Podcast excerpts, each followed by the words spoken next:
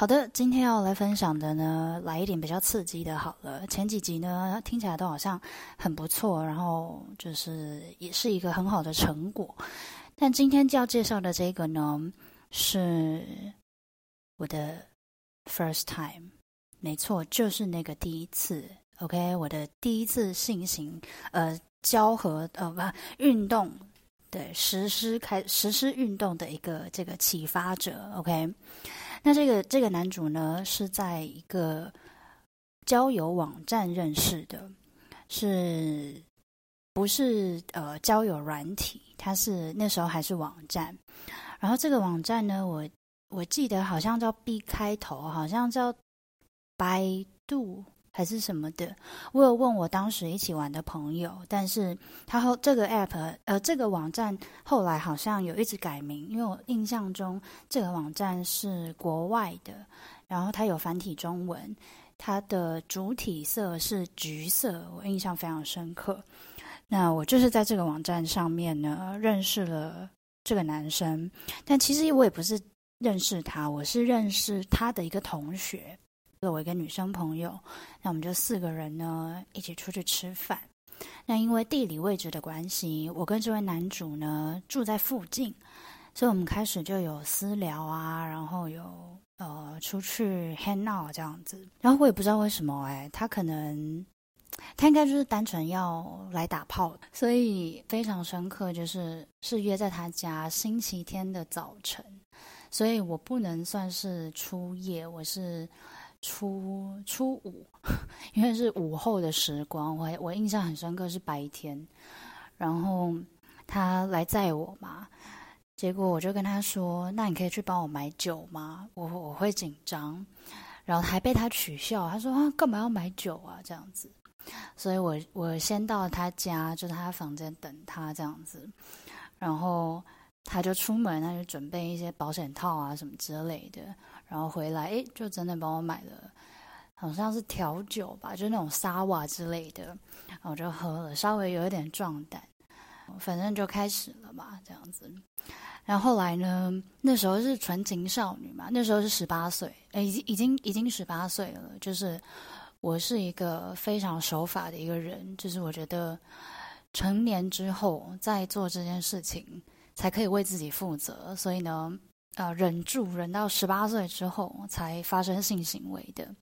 那第一次印象中应该是没有什么不好的状态，只是他们家非常的乱，然后是单人床，也没有那种好像印象中要要呃睡在一起啊，然后一起吃早餐啊这种很浪漫的情节，全部都没有。就是结束了之后，他好像。就送我回家了吧，或者我们有去吃个小吃摊什么之类的，反正整个就是一个非常不浪漫的第一次。但大体来说是没有不好的经验。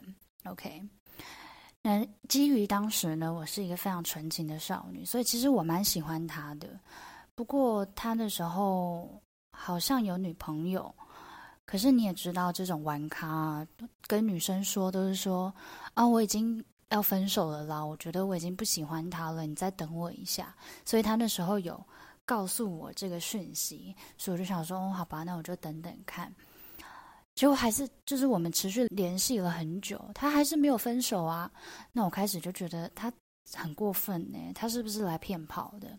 所以我就跟认识一起认识他的这个女生说，这人真的很糟糕，你不要跟他联络了，之类，就开始。开始放黑函啊，说他不好的话这样子，所以中间我们有一大段时间都是没有联络的。经过大概一两年之后吧，他也长大了，就我也长大了，应该这么说，我也长大了。然后有一个时期，我是非常喜欢跑夜店的，然后也不知道为什么，就突然又联系上了，所以开始有一点像是。固定床伴的这种感觉非常偶尔，频率不是很长，这样子。可是我在这里要抱怨一件事情，有一阵子我非常常阴道感染，我觉得就是因为他，因为他是运动员，所以呢，流很多汗啊，或者是洗澡没洗干净啊之类的。因为我可以确定，我那一阵子应该都没有跟别人，就是是我跟他运动完之后的那一阵子，那半年吧，就是常常常常阴道发炎，呃，尿应该是尿道发炎啦。我印象中很有一次很深刻的是，我是礼拜六的时候发作，然后真的。我不知道大家有没有尿道发炎过，就是你上厕所都会痛，就是那真的很痛苦。可是你又不能憋尿，所以礼拜六嘛，但是妇产科诊所啊，其实只有礼拜六有开。哦，我是礼拜天发发作，所以我就想说，天哪，怎么办？然后我就赶快 Google，发现哦，有一间。妇产科在板桥，礼拜天是有看诊的，所以我就立马过去板桥，然后看妇产科。可是好笑的是呢，我出来之后走没几步路，呃，居然遇到我当时的同事。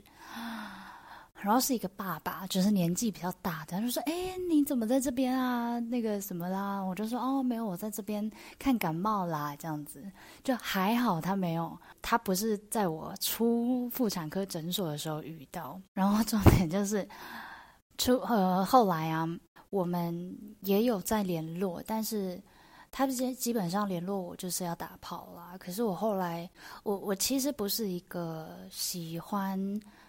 找固定床伴的人，因为，嗯，我我觉得没有感情基础的打炮，失落感真的很重，就是就是有一种，呃，我们我们的联系只是为了打炮这样子。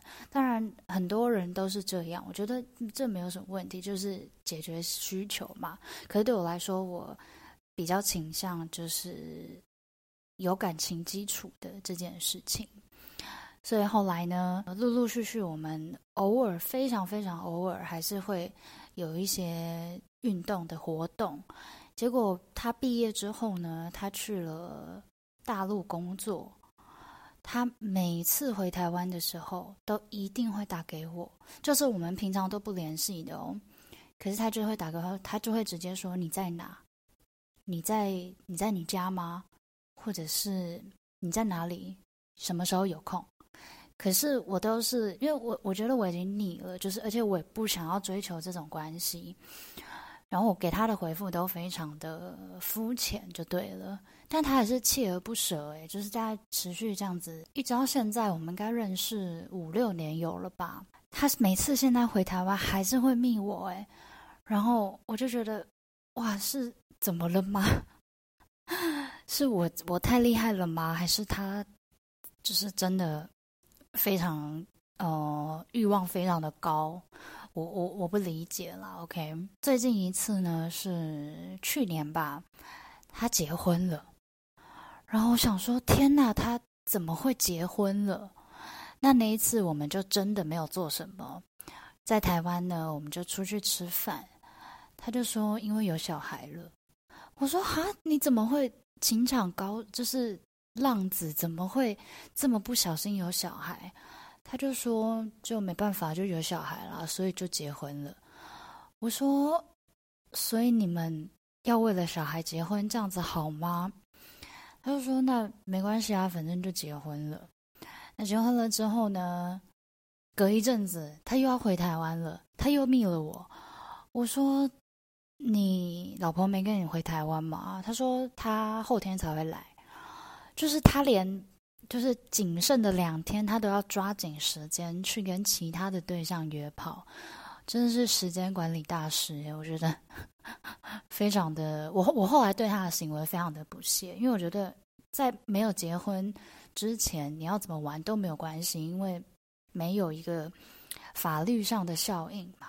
可是，当对方是有妇之夫的时候，其实是其实蛮有风险的。因为我就有一个朋友，朋友的朋友，他不小心跟有夫之妇就是做了运动，结果呢就被对方的老公绕了很多的人，然后要要打他啊什么之类的。后来好像是家里的长辈出来，就是和缓掉这件事情，这样，所以这是很严重的事。哎，就是我觉得。不是很 OK，然后我自己也有一个状况是，某一任前男友，后来结婚了，我们中间也是都没有再联络。可是为什么会联络到他呢？是因为我这个人有时候就是非常的无聊，所以我就会去划我的可能 Line 啊，或者是 Instagram 的好友名单，就看有没有要删的啊，或者是看一下这个是谁呀、之类的。然后我就看到这个前男友的照片，诶，这一看就是婚纱照的照片，是单人的，但是那个西装跟那个修图的感觉就是婚纱照。那我就密他，我就说。哦，你要结婚了吗？他说：“对啊。”那不知道怎么聊的，又聊到打炮这件事情。他就说：“哎，我你用另外一个账号跟我聊天好不好？你来加我这个小号。”哇，这完全是高手诶。他就开始来抱怨说他老婆怀孕啊，然后就需求都变少啊，叭叭叭叭叭什么之类。突然正义感大发，我就说：“你不要这样子吧。”己所不欲，勿施于人。我不希望我未来老公在我怀孕的时候去找别的女人打炮。当然，后来就不了了之了啦。所以我就觉得，哇，男生真的为了打炮可以，他也没有不爱他老婆，因为我看他现在的脸书有两个小孩，所以也是很幸福美满。但是，可能男生可以把性爱分得很开吧。但是对我来说，我觉得这件事情太严重了。你有女朋友的，我觉得就算了，那就是。属于三观不正的状态，这个是我可以接受的。可是你是有老婆的人呢，你手上有戒指的人呢，我的天哪，这个完全不行。所以回到我们这个男主角，我就会拒绝他了嘛。又一次哦，他也是回台湾，然后就密我，因为他生小孩了，他生了一个女儿，好可爱，超级超级可爱的。我就说，诶，我要看你女儿的照片，你女儿好可爱哦。他就传他女儿的照片给我，我就说。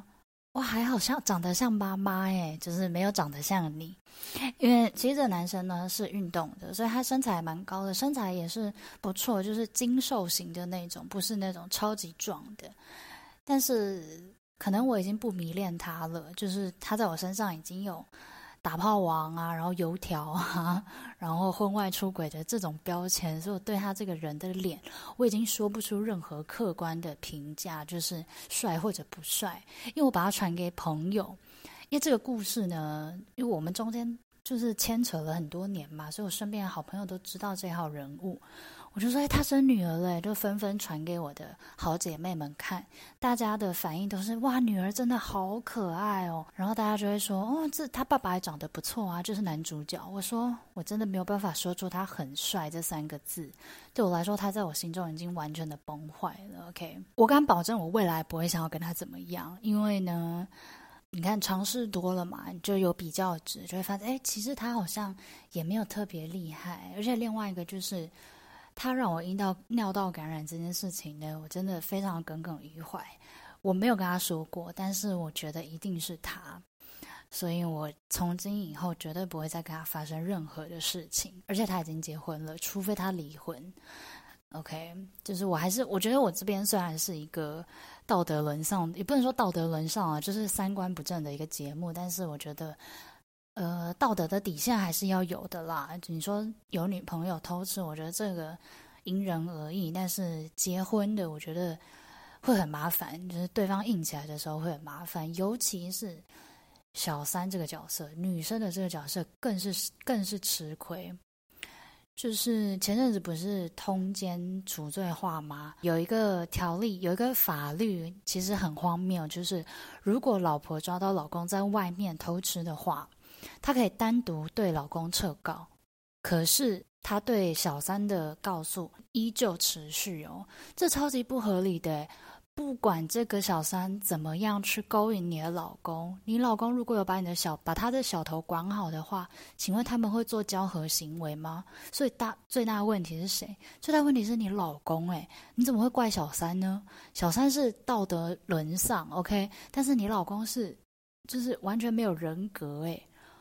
就我觉得这完全是很不合理的事情，所以呢，我觉得还是奉劝大家哦，尤其是女性，就是有夫诶有妇之夫，千万不要随便的勾搭。OK，不管他再怎么好，他再怎么帅，他再怎么好用，天底下的好用的男人非常的多，只是不要为了一个看起来诶还不错的男生，OK 去。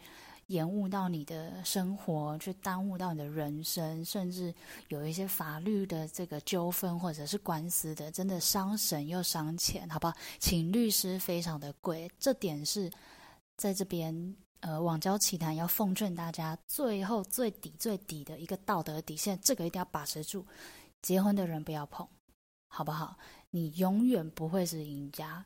正宫永远都是赢家，好不好？好的，所以呢，今天介绍的这个第一次的对象，大概到这边了。他其实，嗯，后来我有，后来我们就变成朋友嘛，所以我们就会聊天。我就说，哎，其实我们认识真的很久，哎，还好那个时候没有跟你在一起，不然我应该会很受伤。就是有一种哇，还好，就是当时没有跟他在一起，因为。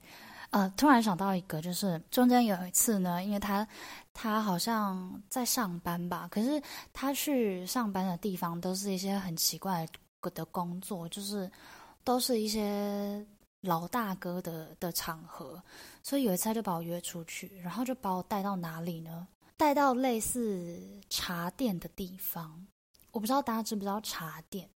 就是你可能在，比如说新庄或者是五谷三重这些地方，北部的话还看得到，就是有一些有一些店面，它上面会写什么卡拉 OK，或者是什么阿美欢唱。这种就是扛棒非常的五颜六色，可是它的它的门都是大深锁的，就是你要你你看进去你是看不到东西的这种地方，就是类似有点像茶店，就它里面会有像呃年纪比较大的欧巴桑姐姐，然后会服务你啊，陪你唱歌啊，然后可以吃饭啊什么的，所以他居然带我去这种地方，然后跟他的好像是应该是老板或是主管之类的那种大。那种老大哥见面，而且我记得那一间卡拉 OK 店在中山国中，对，中山国中站，然后是要个地下室进去啊，里面就很阴暗，里面呢是有一个中央的舞台，然后有一个谱架，有麦克风，就是你可以点歌，轮流上去唱歌。然后我就想说，天哪，这是什么鬼地方啊？就是这为什么要带我来这种地方？我不理解。就这也是我们认识的故事里面其中一个非常荒谬的一个故事，但是我必须说啊，这种这种呃所谓的玩咖，他们其实可以变成玩咖，都是有一定的道理的，而且他一定会让女生非常愿意，就是打从心里的甘愿只跟他打炮。为什么呢？他是骑摩托车的嘛，我坐摩托车后座的话，我非常不喜欢踩那个。脚踏板，因为我有一个经验，就是西门町的停车场机车道的位置啊，非常非常的窄，所以有一次那时候跟就是第一集的这个男主角，第一个呃网络交友的男朋友，我们去那里，然后我就踩着脚踏板嘛，可是其实你踩脚踏板的时候，你的。两只腿再加上摩托车是会比你的机头、摩托车的头还要来得宽的，所以如果你骑车的时候你忘记你后面有载人，你要去穿呃，就是可能车间啊，或者是穿越一些道路的时候，你的距离没有抓好的话，后面的人的腿是会受伤的。所以我就是在那个停车场呢，被那个挡泥板啊，或者是车牌给刮到。所以从此以后我就不踩脚踏板了。然后这个男生呢，他就记得这件事情，因为我们中间有一段时间没有联络，后来又见面的时候，他就有记得这件事。就是我上摩托车的时候，他就没有踢脚踏板，他先踢了，然后又收回去。他说：“哦，对，你不踩脚踏板。”然后就觉得哇，这样子他都有记得哎，我就觉得哦，就是有迹可循，是还不错的这样子。我觉得第一次非常的重要啦，就是它也是开启了我后来探寻这个这一项运动的有趣的一个怎么讲启蒙者嘛，就至少因为很多人的第一次经验可能不是很好啊，或者什么的，但我的第一次经验算是 OK，应该有个 A，OK，没有到 A 加，但是有 A 啦。所以我觉得很不错，然后在这边也是祝福这位男主角啦，就是希望他这个婚姻美满，OK，不要再吵架了，然后呢，回台湾不要再找我了。好的，那《王昭奇谈》，我们下一次见，拜拜。